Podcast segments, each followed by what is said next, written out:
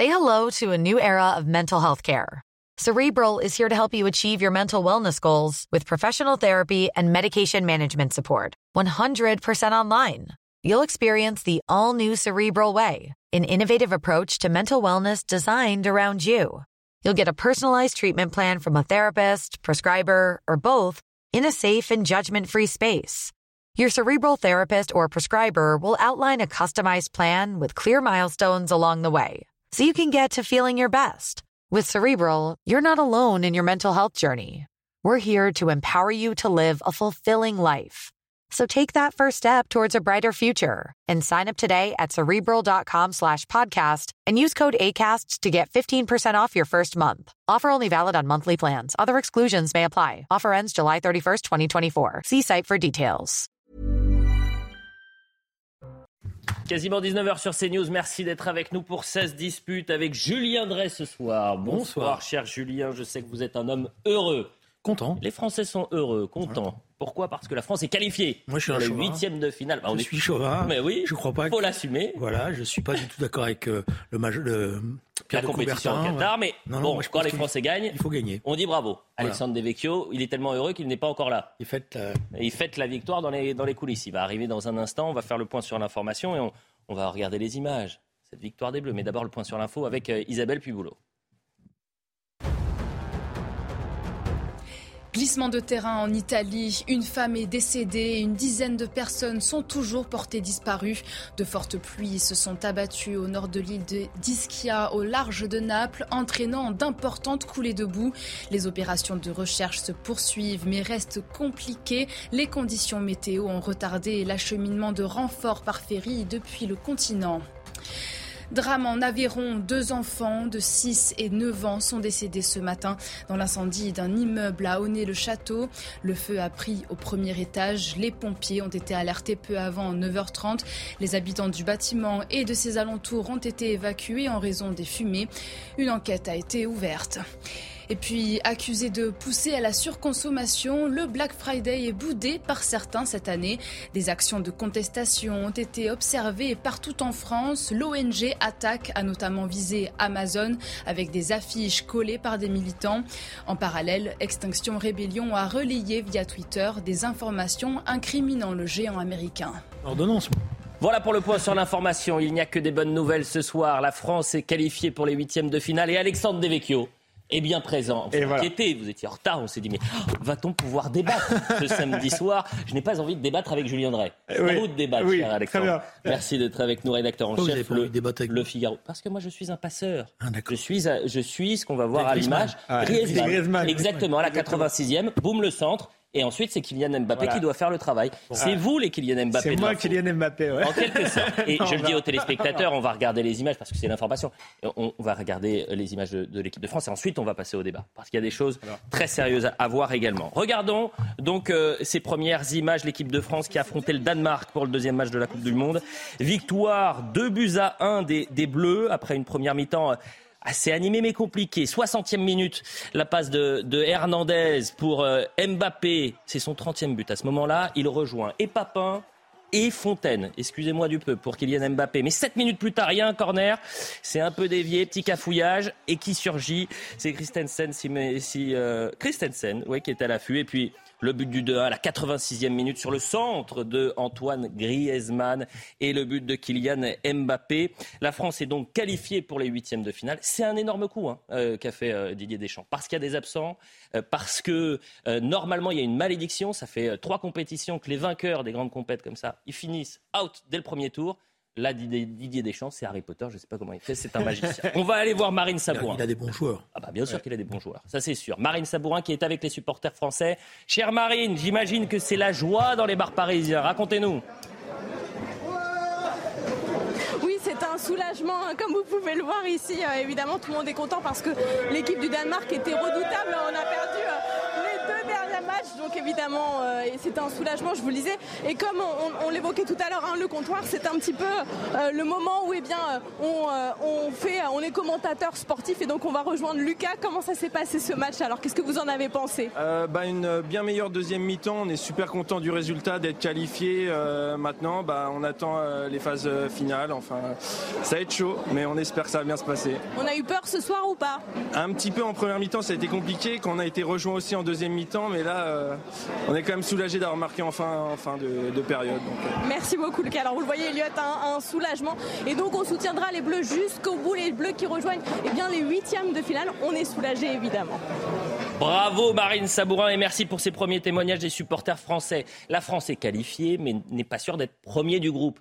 Et euh, en huitième de finale, je le dis très rapidement, vous pouvez avoir la Pologne, l'Arabie Saoudite, le Mexique ou l'Argentine. L'Argentine. Donc qu'est-ce qu'il va falloir faire? Être premier et affronter peut-être donc le deuxième de l'autre groupe, à savoir euh, l'Argentine, ou euh, jouer la carte de la sécurité et ne pas tomber sur l'Argentine. Bah, Alexandre Devecchio. La dernière fois, on était tombé sur, sur l'Argentine.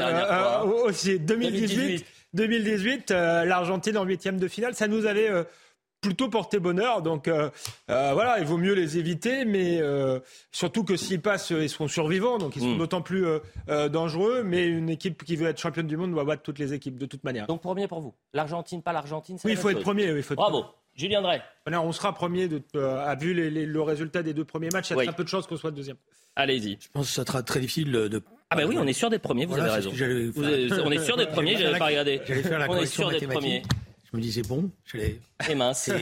Et donc, c'est. Mathématiquement, ce n'est plus possible qu'il ne soit pas premier. Exactement. L'Australie est deuxième avec Parce que la deux Tunisie a perdu face à l'Australie. Et eh, c'est une catastrophe. Ça veut dire que c'est l'Argentine en huitième de finale. Il faut encore que les Argentins se qualifient. Hein, il va y avoir un match Australie-Danemark qui, sera, qui va être chaud. Avançons. Et là, on passe au débat. Voilà ce qu'on pouvait dire. À 19h30, on rejoindra notre envoyé spécial au, Qatar, Xavier Girondon. Mais c'est une bonne nouvelle et ça fait plaisir. Bravo à cette équipe de France, qualifiée donc première de son groupe et qui euh, risque d'affronter peut-être euh, l'Argentine en huitième de finale. Passons euh, au débat et aux choses aussi sérieuses. C'est un fait, les Français ne sont pas en sécurité dans les transports en commun. Le gouvernement a décidé de passer à l'offensive et les premiers résultats sont positifs. Gérald Darmanin a d'ailleurs décidé, vous le savez, de doubler les effectifs dans les transports en commun en disant il y a un objectif, c'est la Coupe du Monde de rugby, les JO, zéro délinquance dans les transports en commun. Donc on est allé sur le terrain, dans, les, dans le métro aujourd'hui, pour voir un peu ce qui se passe. Et les chiffres sont quand même édifiants. Regardez le reportage, il est signé Jeanne Cancard et Alexandre Distel. Messieurs, dames, nous annonce la présence de pickpockets à bord des et faire attention à vos effets personnels. Merci. Dans le métro parisien, les usagers sont habitués à ces avertissements devenus quotidiens.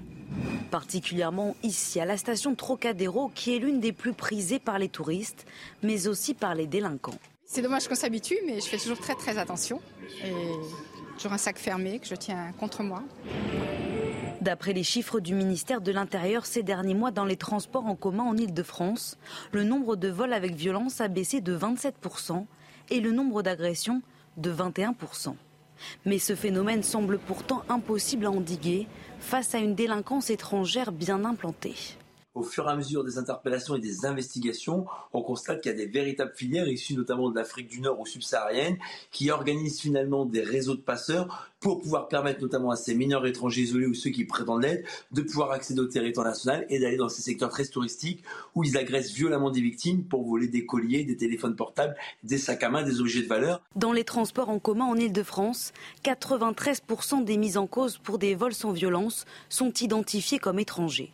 Pour les vols avec violence, ils sont plus de 80%. Parmi eux, certains font déjà l'objet d'une obligation de quitter le territoire français. Voilà pour ce sujet et ces chiffres qui sont quand même édifiants. 93% des mises en cause pour des vols sans violence identifiés comme étrangers et 80% pour euh, les vols avec, euh, avec violence. Alexandre Devecchio, qu'est-ce que vous retenez de ce sujet? On peut voir le, verre euh, à moitié, à moitié plein, effectivement, euh, les chiffres qui s'améliorent, ou le, verre euh, à moitié vide. Et malheureusement, je pense que ce que les, Français retiennent, surtout quand ils prennent les transports en commun, c'est que le, métro, notamment le métro parisien, est sans doute l'un des métros les plus glauques de, de l'Europe. Hein. J'ai la chance de voyager un peu. Avant même, quand je voyageais, voyageais pas, je prenais la ligne 13, qui en plus d'être une ligne dangereuse, est une ligne complètement congestionnée. donc, donc voilà, c'est une situation catastrophique. À mon avis, c'est le, le signal pardon, d'un basculement de, de, de, la France dans, dans le tiers-monde. On n'y est pas encore, mais ça en fait partie. Euh, c'est un des symptômes.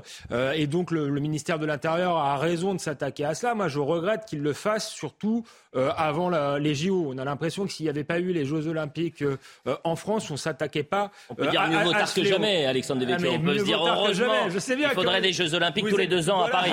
Mais je sais très bien que vous, êtes assez indulgent avec Gérald Darmanin, donc mieux vaut tard que jamais, d'accord, mais c'est bien tard tout de même. Ça y est, maintenant je suis indulgent avec Gérald Darmanin. Julien Drey. Mais il y a deux problèmes. D'abord, il y a les conditions de transport qui sont dégradées ces dernières années. Catastrophique. Euh, il y a eu des retards qui ont été pris dans les investissements.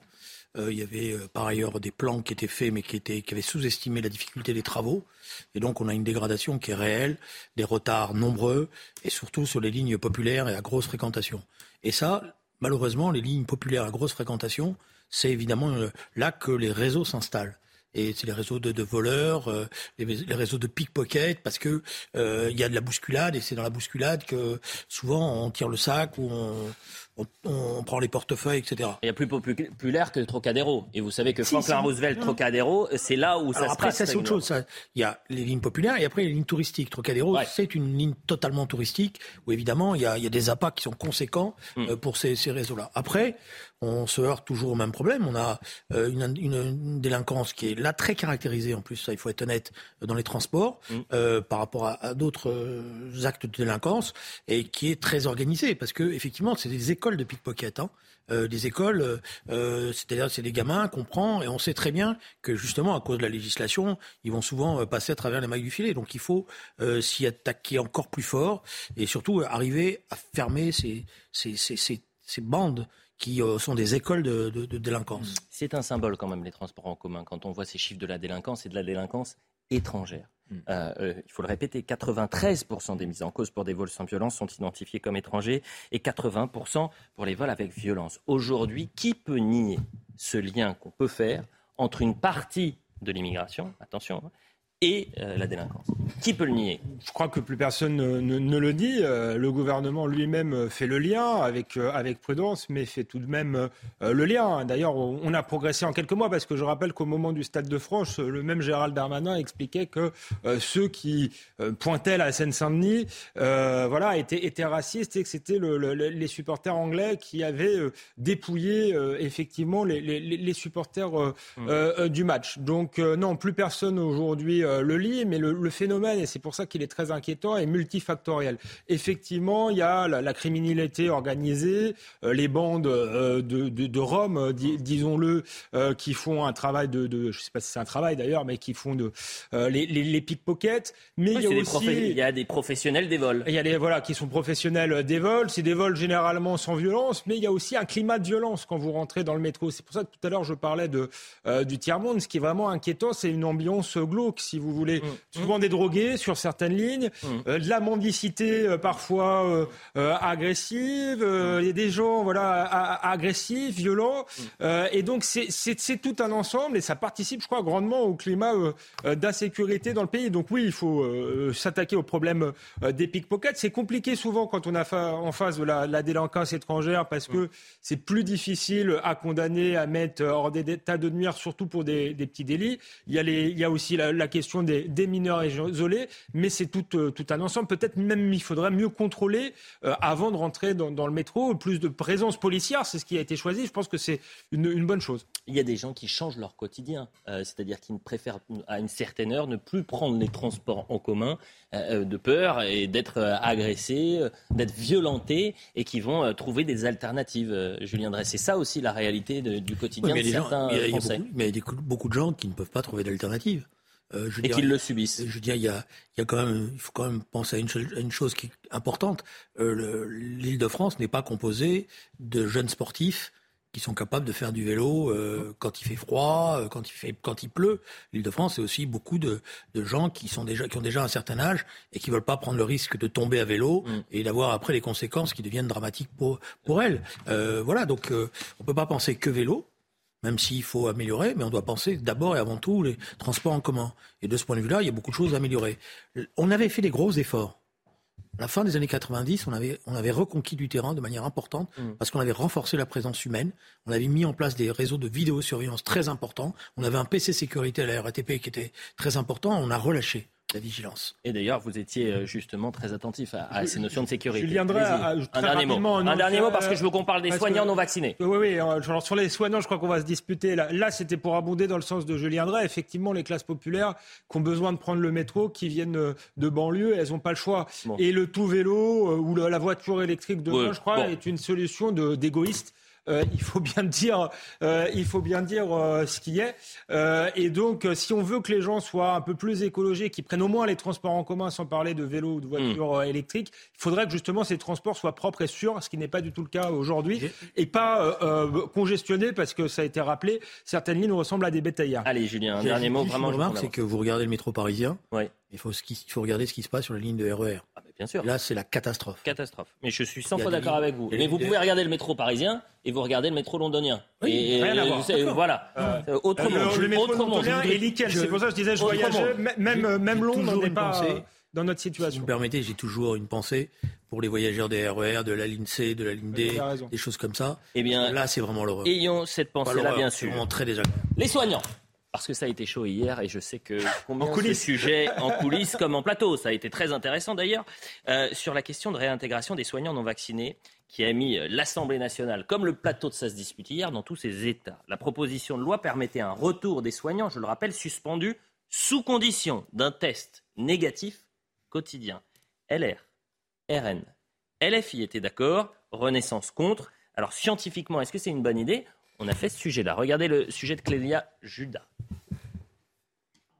La problématique autour de la réintégration du personnel soignant non vacciné fait toujours polémique. Un cas pratique, avec deux schémas qui s'opposent. D'un côté, le soignant a ses trois doses de vaccin contre le Covid-19, mais ne se fait pas tester régulièrement. De l'autre, le soignant B, lui, n'a pas son schéma vaccinal complet, mais devra, s'il est réintégré, se faire tester quotidiennement et porter un masque dans l'exercice de ses fonctions. Alors réintégrer le personnel soignant non vacciné est-il dangereux d'un point de vue sanitaire? Face à cette question, les avis divergent. Cette réintégration pose effectivement un certain nombre de problèmes. Pourquoi? Parce que euh, d'abord, euh, une personne non vaccinée euh, va entrer dans un lieu où le virus circule à un niveau encore plus important que dans la société et donc prend des risques pour lui-même d'être contaminé. On ne peut pas dire que le vaccin protège absolument pas contre la transmission, ce serait faux. Il protège un petit peu et pendant pas longtemps du tout. Mais quand on pense qu'il y a probablement de très nombreux soignants qui ont reçu leur dernière dose depuis assez longtemps, ces gens-là sont aussi dangereux que les gens qui ne sont pas vaccinés. À l'échelle européenne, des pays tels que le Portugal, l'Espagne ou encore la Belgique n'ont jamais appliqué de sanctions. L'Italie, qui était dans les premières à adopter l'obligation vaccinale pour son personnel soignant, l'a finalement suspendue au 1er novembre 2022. La France avait quant à elle instauré cette obligation dès le 15 septembre 2021, peu de temps après la Grèce. Alexandre Devecchio. Vous êtes pour ou contre? Moi, je suis pour la réintégration euh, des soignants, ne serait-ce que symboliquement vu dans l'état où est l'hôpital euh, aujourd'hui. On a bien besoin de bras, même si vous me direz c'est pas beaucoup euh, de bras. Je pense que envoyer le signal que c'est un hôpital ouvert et qu'on va pas mettre des bâtons dans les roues à, à ceux qui ne sont pas pro-vaccination serait un, un, bon signal, un bon signal. Et puis je suis pour tout simplement parce que ce vaccin, contrairement à ce qu'on nous avait dit, n'empêche pas la transmission. Donc sur le plan, enfin, je suis pas scientifique mais je suis juste euh, rationnel, je fais preuve de bon sens. Effectivement, les non-vaccinés ne sont pas plus dangereux euh, que les vaccinés euh, aujourd'hui. Donc on voit bien que c'est le motif, il est idéologique. c'est une manière de terroriser ceux qui se sont opposés au, gouvernement. Et je trouve ça dommage que le, le gouvernement fasse le fort finalement avec les faibles, les soignants, alors qu'il est si souvent faible avec les forts. On parlait tout à l'heure de délinquance, on pourrait parler d'immigration. On voit que les libertés individuelles sont très importantes lorsqu'il s'agit de migrants. C'est moins grave, apparemment, quand il s'agit de, de soignants. Mais si, c'est dans un non, ensemble. 30 secondes. Le deux poids, deux mesures parce dans un ensemble. Il y a une technique qui est de tout diluer. Je vois que l'Italie, vous voyez l'Italie par exemple fasciste. D'accord, mais bon. Soi-disant. Je euh, vous parle d'Italie fasciste. Non, mais je ne parlais pas, pas de vous. Bah certains l'ont dit. Certains l'ont dit, semblent euh, euh, attacher plus d'importance aux libertés que. On peut répondre? Merci. D'abord, il y a deux débats. il y a un débat scientifique, et moi, je suis étonné que les gens se, se prévalent maintenant d'une autorité scientifique pour nous dire moi je sais que le vaccin ne, ne permet pas euh, euh, de la contamination, etc. On ne sait rien. Comme moi j'ai discuté avec ma propre famille qui est pour les vaccins. Mmh. Voilà, qui est personnel médical de qualité, puisque c'est ma famille. Euh, bon, bah, ils sont pour les vaccins et ils trouvent eux que voilà, il faut arrêter avec ça et qu'on les embête là-dessus. Bon, voilà. Alors d'abord ça. Alors je fais une remarque, une petite incise. J'adore Martin Blachier. Mmh. Mais depuis euh, les affaires de, de, de, comment dire de du Covid, du COVID là, parce que je l'ai fréquenté sur les plateaux grâce à vous, je l'ai vu dire beaucoup de choses qui étaient parfois très contradictoires. C'est pas le seul c'est vrai, j'ai l'impression que tout le monde a dit tout et C'est pour ça, eh ben, merci, très bien, parce que vous validez tout ce que je viens Non, parce que j'allais finir sur Martin Blachier en disant que c'était le seul qui annonçait quand même des choses qui arrivaient. Euh, c'est peut-être dans, ceux qui ont pu euh, euh, osciller, c'est celui qui avait la meilleure ligne. Je ne suis pas en train de m'acharner sur Martin Blachier, mm, je suis en train simplement de vous dire que j'ai vu des tas d'autorités scientifiques se prévaloir d'un certain nombre de discours et de savoir, etc. Puis après, on voyait que c'était pas aussi simple. J'ai moi-même, pour, je vous l'avais dit hier, j'ai moi-même, par moment, validé des des, thèses ou des positions. Et puis je me suis rendu compte c'est pas aussi simple. Je pense notamment au fameux débat sur la chloroquine. Bon, euh, voilà. Alors après, je m'excuse. Et vous êtes étonnant. Vous êtes étonnant. Vous avez tellement de volonté de vous opposer au gouvernement et à M. Macron que vous êtes prêt à abandonner tous vos principes. C'est votre droit. Mais normalement, je, je considère. J'abandonne pas le principe de la liberté. Non, non, non, non, c'est pas la liberté là. Là, c'est la, le, c'est le respect d'une décision qui est une décision prise par les autorités politiques par rapport à une situation qui était la situation où on la situation a changé, ça ne vous a pas échappé. Non, mais moi, ce qui m'intéresse, c'est que vous êtes, vous êtes en train de m'expliquer que pour que ça fonctionne, on ferme les yeux sur tout. Il n'y a plus de règles il n'y a plus de, il y a plus de discipline, il n'y a plus de respect, etc. Maintenant, on y va. Bon, on va appliquer la même chose dans d'autres secteurs. Et alors là, je vais vous. C'est moi qui mélange tout, non, Julien Non, non. Et là, je vous, dans d'autres secteurs, je vous trouvais. Non, non, ils ont cet enseignant, il n'était pas habillé comme il fallait, voilà, etc. Vous avez une fermeté absolue. Et des fois, on sera ensemble, parce que moi, je suis pour le respect euh, de l'ordre juste. Je pense qu'il y a une décision qui a été prise. Je pense que des centaines de milliers de soignants se sont vaccinés. Et je ne vois pas pourquoi l'État, maintenant, simplement pour, pour, pour, des raisons de il faut aller vite et il faut faire, se, se dédierait. Voilà.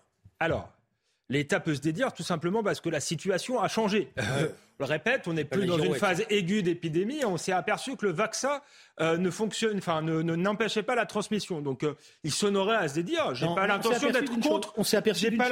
On s'est aperçu d'une chose. Contre le gouvernement. Hein. C'est que le, vaccin ne protégeait pas du fait qu'on attrape le virus, mais il protégeait des formes violentes. Hmm. Et ça, ça compte, y compris quand vous êtes soignant. Mais j'ai pas dit qu'il fallait abandonner totalement le mal vaccin, notamment pour les, les personnes faibles. Je dis simplement, est-ce qu'on réintègre ou pas les médecins? Ah Je dis oui. je ne propose pas d'enfreindre la loi, ça vous a pas échappé. Je propose de voter aux côtés, une fois exceptionnellement, euh, euh, des insoumis. Ensuite, c'est très intéressant parce que vous me parlez d'ordre et d'ordre juste. Ben justement, je suis pour l'ordre juste. Je suis pas pour le centrisme autoritaire où on peut matraquer les gilets jaunes, si vous voulez, être impitoyable avec les soignants qui préféraient ne pas se faire vacciner, et puis pour le reste, faire des coups de menton et être incapable d'enrayer l'insécurité, incapable euh, de respecter ses promesses en matière d'immigration. Donc voilà ce que c'est euh, l'ordre juste, c'est d'être fort avec les forts et d'être humble avec les humbles. Donc comme sur le reste, on n'est pas fort, eh ben soyons pas forts du tout. C'est ça votre théorie. C'est ça que vous êtes en train de m'expliquer. C'est-à-dire, vous voyez, comme là. On a été fort pour confiner les Français, euh, Julien Drey. Il n'y a pas eu de problème. Non, non, vous êtes en train de me dire, là, là, là, ça va pas.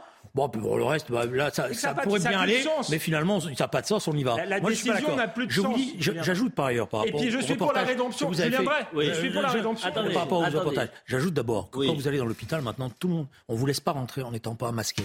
Oui, bon, les gardes, les gardes l'entrée, hein, tout le personnel soignant sont masqués. La plupart des soignants font des mm. tests, même quand ils sont vaccinés, font des tests très réguliers. Ils font des tests très réguliers parce que oui, mais moi, c'est dans la proposition. Non, mais vous, vous pensez aux 500 soignants, aux 600 qui voudraient être réintégrés. C'est plus. Et non, c'est pas plus d'un Et d'ailleurs, on avait Monsieur Serva hier. Non, non, mais, non, mais attendez, on avait Monsieur Serva. J'ai regardé. Oui, bah, vérifier. C'est pas plus. C'est pas plus d'un millier aujourd'hui. Les ah, autres. Vous avez commencé par 500 et ensuite vous avez dit un millier. Voilà. Alors, 500 euh, ou un millier. Voilà. Mais moi, je pense qu'il y a 500 000, plus de 500 000, je crois, 600 000 personnels médical et soignants et soignantes qui eux ont accepté de se faire vacciner. Mhm. Et ils ont accepté, alors des fois, ils n'avaient pas envie D'accord Et mmh. ça, ça leur posait beaucoup de problèmes, beaucoup personnel. Mais ils l'ont fait parce qu'ils avaient une certaine conception je peux répondre de leur métier. Même... Ah, c'est la publicité. Rapidement, non, rapidement. En 30 secondes, après la les publicité. Autres, les autres ont été punis. on va continuer après la pub. Puisqu'ils ont été mis à pied. Si non, non, euh, ils ont été mis à pied sans salaire, on ne fait ça à personne. moi, je parle des j'observe que mais vous, la conception de, la justice. C'est pas la peine de crier. Vous avez parlé, je vous ai laissé finir. Laissez-moi finir.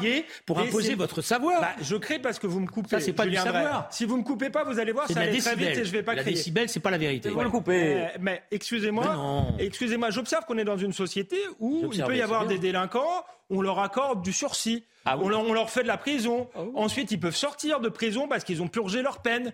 Pourquoi euh, les médecins qui ont refusé de se vacciner seraient punis ad vitam aeternam. Mais la démonstration est parfaite vous êtes en train de me dire, puisque sur le reste on cède, alors on doit céder aussi là-dessus. Donc allez-y, mais vous êtes responsable de, de, excusez-moi, de toute la cacophonie, de, de, des articulations. C'est ça. Vous êtes le bruit et la fureur, Alexandre Devecchio. Si j'étais méchant, je dirais vous êtes un anarchiste. Bah, y a un petit côté eh, anarchiste. Clémenceau disait je suis anarchiste et conservateur. Bah, reste à savoir dans quelle proportion.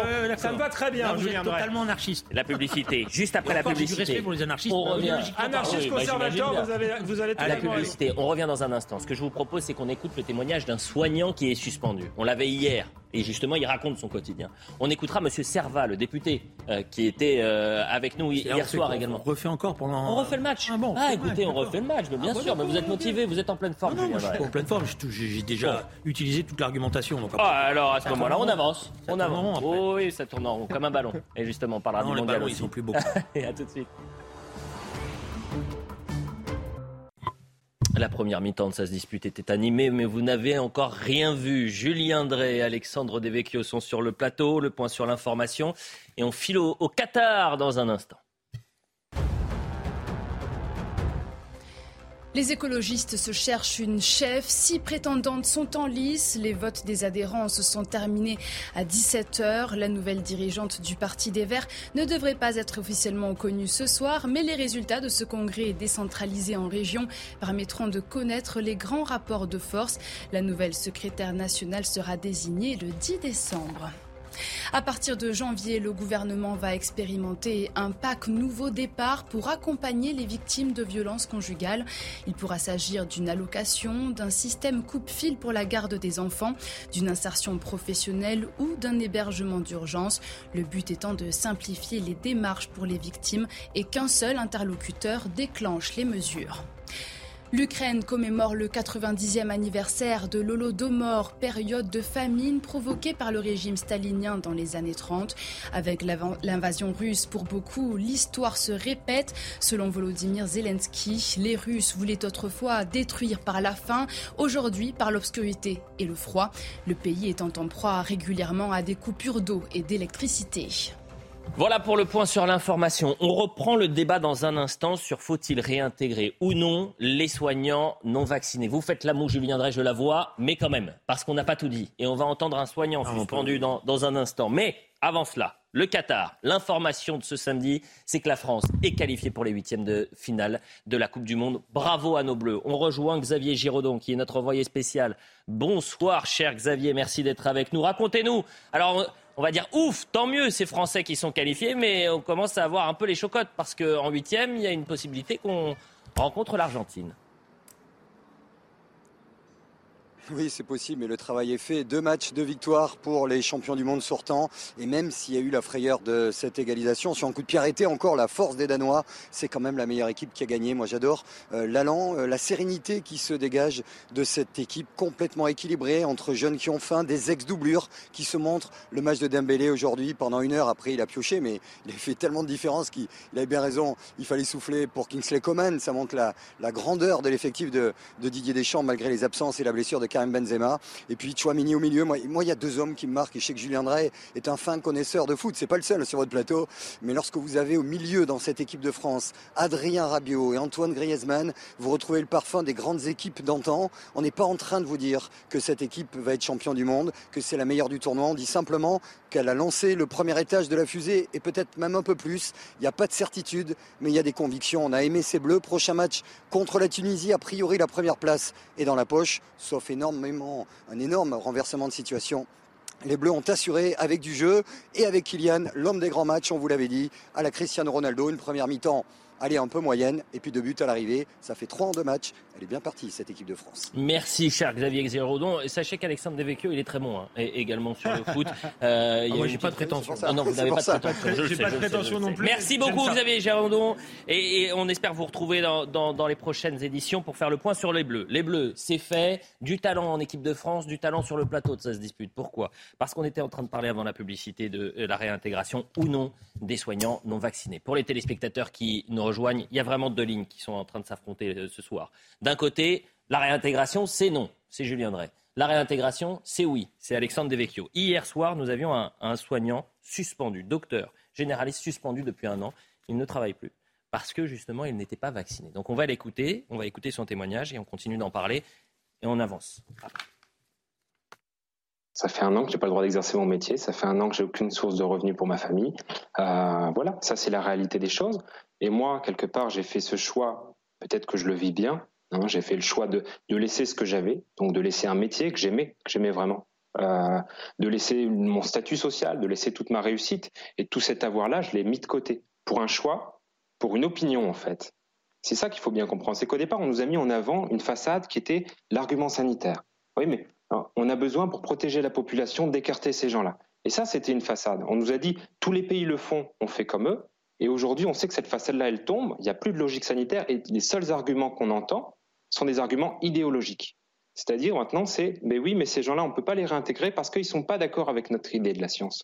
Et Alexandre Devicchio, ce qu'il dit notamment sur les faits que euh, la France fasse figure d'exception, c'est factuel. Euh, aujourd'hui, euh, la majeure partie des pays en Europe ont décidé de lever cette, euh, cette restriction. Il y avait déjà toute une partie qui des ne pays européens qui ne le faisait pas. Effectivement, l'Italie, qui avait été un des hmm. premiers pays à le faire, a choisi voilà, de, de, de, changer de pied. Je pense que je ne suis pas du tout pour être contre le gouvernement, contrairement à ce que dit Julien Das. C'est tout simplement parce que la situation a changé et je crois que ce serait faire preuve finalement d'humilité et d'humanité euh, du coup, d'en tenir compte. D'autant plus qu'on est dans une situation catastrophique à l'hôpital. Le vrai débat, c'est comment euh, se fait-il qu'on en soit toujours là après euh, trois années de, de, de, Covid, que rien n'ait changé, qu'il y aussi, que les personnels soient aussi à l'os? Tout ça, j'aimerais bien que ce soit des, questions qui soient posées. Faire l'évaluation du, du, vaccin également. J'observe qu'en Chine, comme ils ont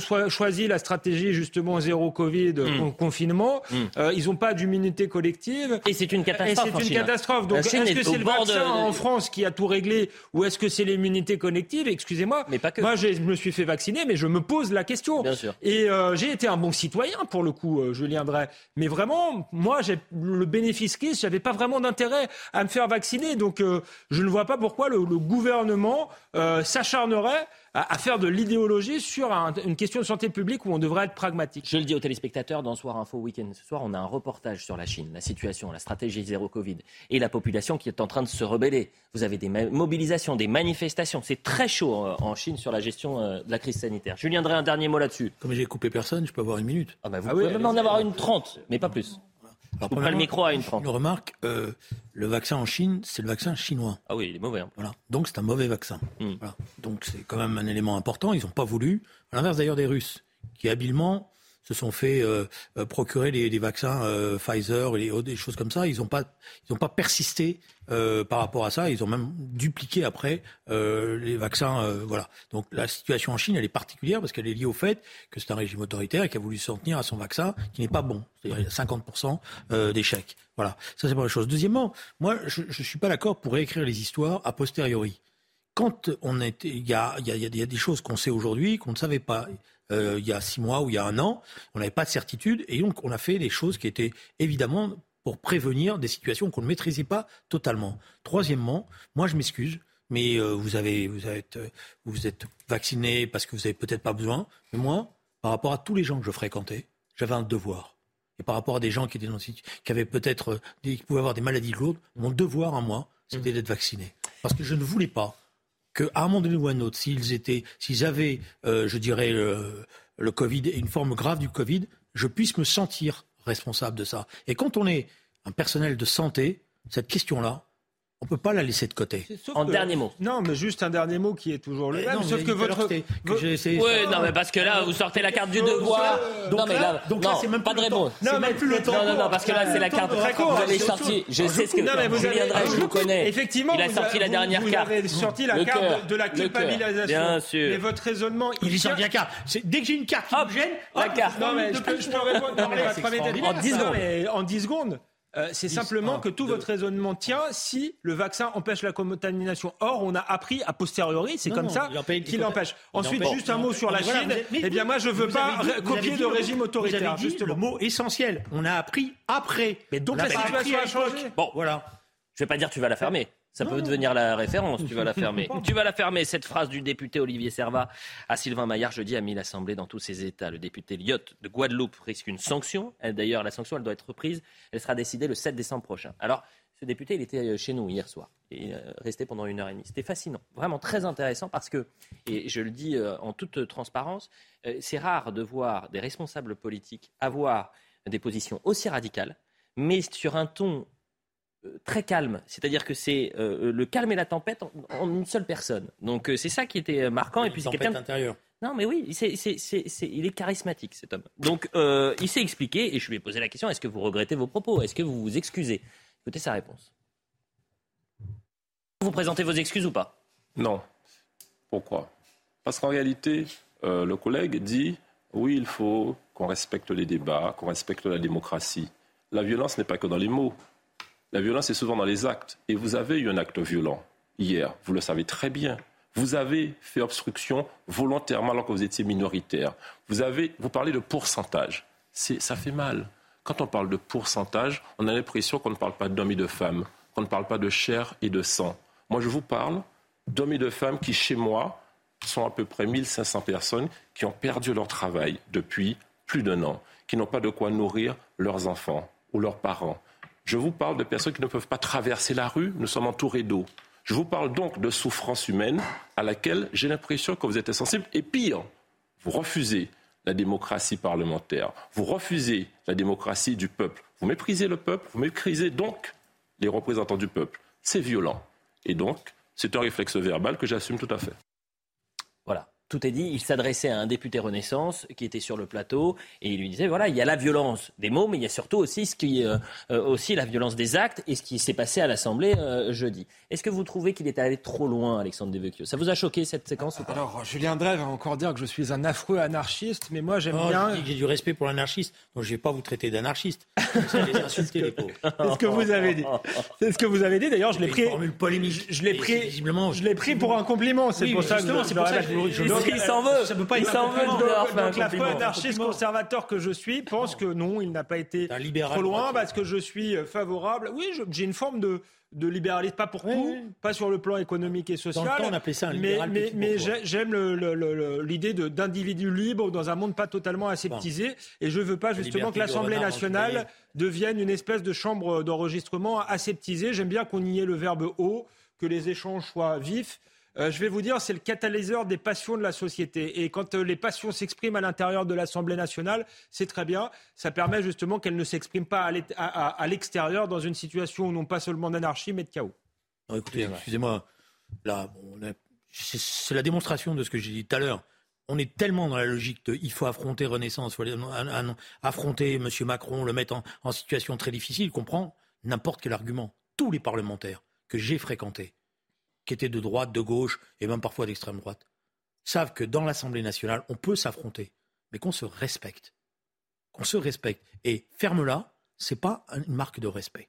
Voilà. Et vous pouvez, si vous êtes un enseignant et que vous êtes dans votre classe le lendemain matin et que, que quel- à un moment donné ou à un autre, un élève se lève et dit ferme-la et que vous allez le reprendre, il va dire ouais mais à l'école, euh, à, à la télé, à l'Assemblée nationale, etc. Assez, j'ai assez entendu des enseignants me dire quand je faisais visiter euh, des classes à, euh, à l'Assemblée nationale me dire les questions d'actualité, euh, c'est pas forcément un bon exemple pour nos élèves, etc. Mm. Et ils avaient pour une part raison. Et moi, je me mettais même en cause parce que moi aussi, parfois, ça m'arrive euh, de perdre euh, mon, calme. Donc moi, j'aurais trouvé totalement juste que votre euh, interlocuteur dise ce qu'il peut dire. Il y a de la violence, j'étais en colère, j'étais énervé, mes mots ont dépassé ma pensée. Mm. Et c'était très bien comme ça. Écoutez, il a dit, j'aurais pu dire tais-toi plutôt que tu vas la fermer. Mais en revanche, ce qui répond, c'est que la violence, elle est en fait à l'Assemblée sur le fond. Ne attention, ça ne justifie pas la violence dans les mots. Si vous, quand même, encore une fois, si vous commencez sur cette question-là, aucune justification. après, en revanche, venons sur le fond. L'obstruction, c'est-à-dire que vous aviez euh, des euh, partis qui se sont accordé en quelque sorte sur cette question euh, des non-vax, que la majorité de relative était en fait minoritaire à l'Assemblée nationale et qu'à coup d'amendement, ils ont fait l'obstruction. Ça s'appelle l'obstruction. Yael Brun-Pivet, c'est pas rien, la présidente de l'Assemblée nationale, qui est normalement euh, proche euh, du gouvernement. Voilà ce qu'elle a dit dans La Voix du Nord. L'obstruction, c'est la négation même du débat. Certains députés vous diront que l'obstruction est un droit parlementaire, une façon de s'opposer à un texte. Moi, je ne le partage pas. Il ne faut pas utiliser des techniques procédurales pour éviter le débat sur le fond. Et le titre de, cet article, c'est l'obstruction, c'est la négation même du débat. Est-ce que vous partagez euh, l'avis de Yael Braun-Pivet? C'est assez surprenant quand même, elle lâche en quelque sorte euh, cette majorité. J'ai envie de vous dire, euh, oui et non, j'ai dit tout à l'heure que l'Assemblée nationale était aussi un lieu de lutte où on avait le verbe haut, pas une chambre d'enregistrement morte, et en fait l'obstruction, c'est pas ce qui est de plus élégant dans le jeu parlementaire, mais fait partie du jeu parlementaire. Là, l'originalité de la, situation. Vous, vous balancez 400 amendements en quelques heures. Laissez-moi finir. L'originalité de la situation, c'est que d'habitude, l'obstruction est pratiquée par les oppositions. C'est dans une chambre, en plus, euh, en France, où le système est, où l'Assemblée nationale a en fait relativement peu de pouvoir par rapport à d'autres pays. C'est le moyen hmm. euh, de, de l'opposition pour s'exprimer. Mais, mais là, en réalité, ce qui est paradoxal et assez étonnant, et c'est dû à la situation politique euh, inédite, c'est que c'est le gouvernement qui a euh, utilisé, qui, fait de, de, l'obstruction. Julien Drey. C'est un déni de démocratie ce qui s'est passé. Alors, deux choses. D'abord, l'obstruction, ça fait partie du débat parlementaire. Ça fait partie du débat parlementaire pour une raison simple, c'est que c'est un droit de déposer des amendements. Et si vous pouvez en déposer, c'est parce que vous voulez à un moment donné que le débat ait lieu dans l'hémicycle et que vous voulez prendre le temps du débat. J'ai été dans la majorité comme dans l'opposition et j'ai subi des fois des obstructions et j'en ai mené. Voilà. Et des fois, on a besoin de cela. Pourquoi? Parce que le gouvernement vous prend de vitesse, veut passer un projet à toute vitesse et que le fait que vous déposiez un certain nombre d'amendements permet justement d'avoir un débat avec le pays, mmh. d'alerter l'opinion, etc. Donc voilà. Et je peux vous dire qu'on a beaucoup réduit les moyens de l'obstruction. On l'a réduit, y compris sur les, formes de procédure. Avant, le temps de parole était illimité. Maintenant, il est limité. on fait tomber des dizaines et des dizaines d'amendements, etc. Donc, je peux vous dire que les choses se sont beaucoup réduites tout ça parce qu'effectivement, quelques ministres passaient trop de temps sur, leur, euh, sur, le, sur les bancs de l'Assemblée nationale et trouvaient que c'était énervant pour eux de perdre autant de temps. Voilà, de droite comme de gauche, hein, ces ministres-là. Hmm. Voilà. Deuxième, et, c'est pour ça que euh, je m'excuse de le dire à la présidente de l'Assemblée nationale, c'est pas à elle de juger ça. Eh ben, elle va réunir tous les euh, présidents de je crois, mardi. C'est pas à elle. Et je remarque une chose, c'est qu'on réforme toujours ceux qui sont majoritaires ils ne supportent pas l'obstruction. Donc ils sont toujours en train de réformer, de réformer. Puis un jour, ils repassent dans l'opposition. Et là, ils se rendent compte des bêtises qu'ils ont faites. Dernière, thématique, il nous reste quelques minutes. À la une du Figaro Magazine. Qui pour sauver la droite Avec en photo Aurélien Pradier, Éric Ciotti, Bruno Retailleau, Laurent Wauquiez, Édouard Philippe et Éric Zemmour? Il manque peut-être euh, quelques personnes et personnalités. Mais c'est pas ça qui m'intéresse. Ce qui m'intéresse, c'est qu'il y a une tribune d'Éric Zemmour. C'est étonnant, si vous me permettez, c'est qu'on mette Éric Zemmour et qu'on ne mette pas Marine Le Pen. Bah, euh, je, vous avez Alors, je, peux, répondre. oui, mais c'est pas ça qui m'intéressait. Euh, il veut pas qu'on parle de la tribune d'Éric Zemmour. En un mot. Je vais en répondre en une phrase. Ceux qui ont fait la une euh, ont, considéré que Marine Le Pen ne se définit pas elle-même comme de droite. Euh, Zemmour est pour l'union des droites, pas euh, Marine Le Pen. Elle a peut-être raison d'ailleurs stratégiquement, on pourra en parler, c'est très intéressant. mais il se trouve qu'elle, elle se définit pas comme de droite et que c'est un congrès LR.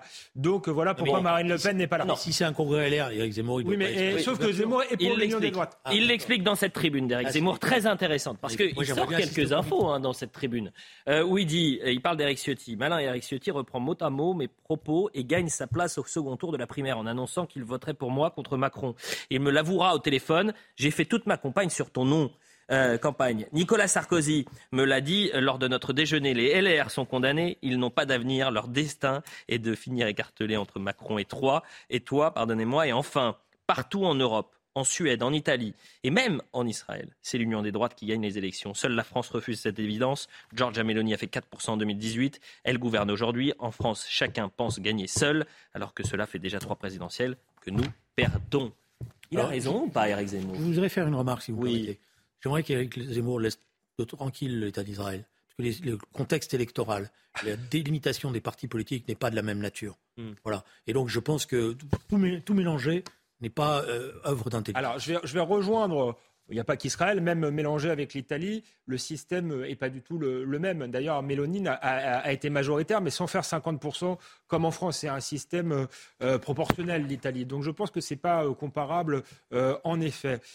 ensuite, je pense que Éric Zemmour et même la droite doivent s'interroger sur, sur leur défaite. Je ne suis pas du tout pour qu'il y ait un cordon sanitaire entre le RN et la droite, mais je crois que crier union des droites, union des droites en sautant sur sa chaise, ça ne suffit pas. Si Marine Le Pen a été devant, c'est qu'elle a réussi à s'adresser aux classes populaires. Ce en quoi échoue la droite depuis des années et Éric Zemmour a échoué aussi. Donc il faut aussi, je crois, qu'ils fassent leur autocritique et qu'ils revoient leur logiciel, qu'ils soient tout simplement un peu plus euh, gaullistes, un peu plus euh, euh, souverainistes. Éric Zemmour aimait citer toujours la phrase de, de Malraux à propos du RPR en disant que c'était le métro à 6 heures du soir. Je crois que c'est l'objectif. Quand la droite arrivera à s'adresser au métro euh, à 6 heures du soir, alors peut-être qu'elle euh, elle, sera assez puissante pour défier le, euh, RN. Là, elle est trop faible, donc je crois qu'il y a un travail de logiciel à faire et ensuite pourquoi pas faire des, alliances, mais je ne crois pas tellement à la stratégie, je crois plutôt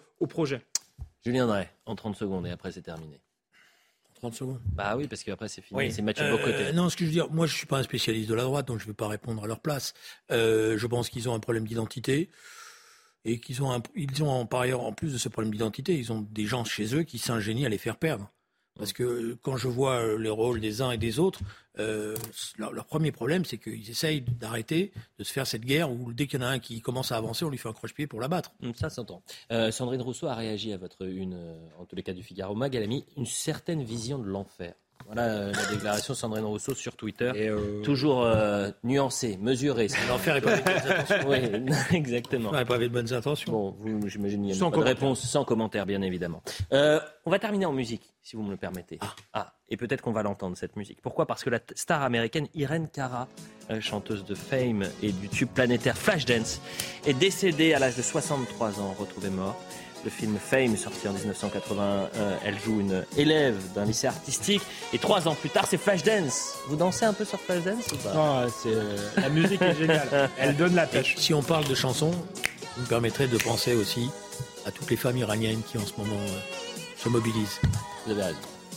Dans un instant, face à Boc Côté, euh, nous, on se retrouve à 21h pour Soir Info Week-end, marathon 3 heures ensemble jusqu'à minuit. Vous pouvez revoir cette émission sur cnews.fr si vous avez manqué la première partie qui était tout aussi animée que la première, la seconde, pardonnez-moi. Et puis, euh, on remercie toutes les équipes euh, en régie. À tout à l'heure.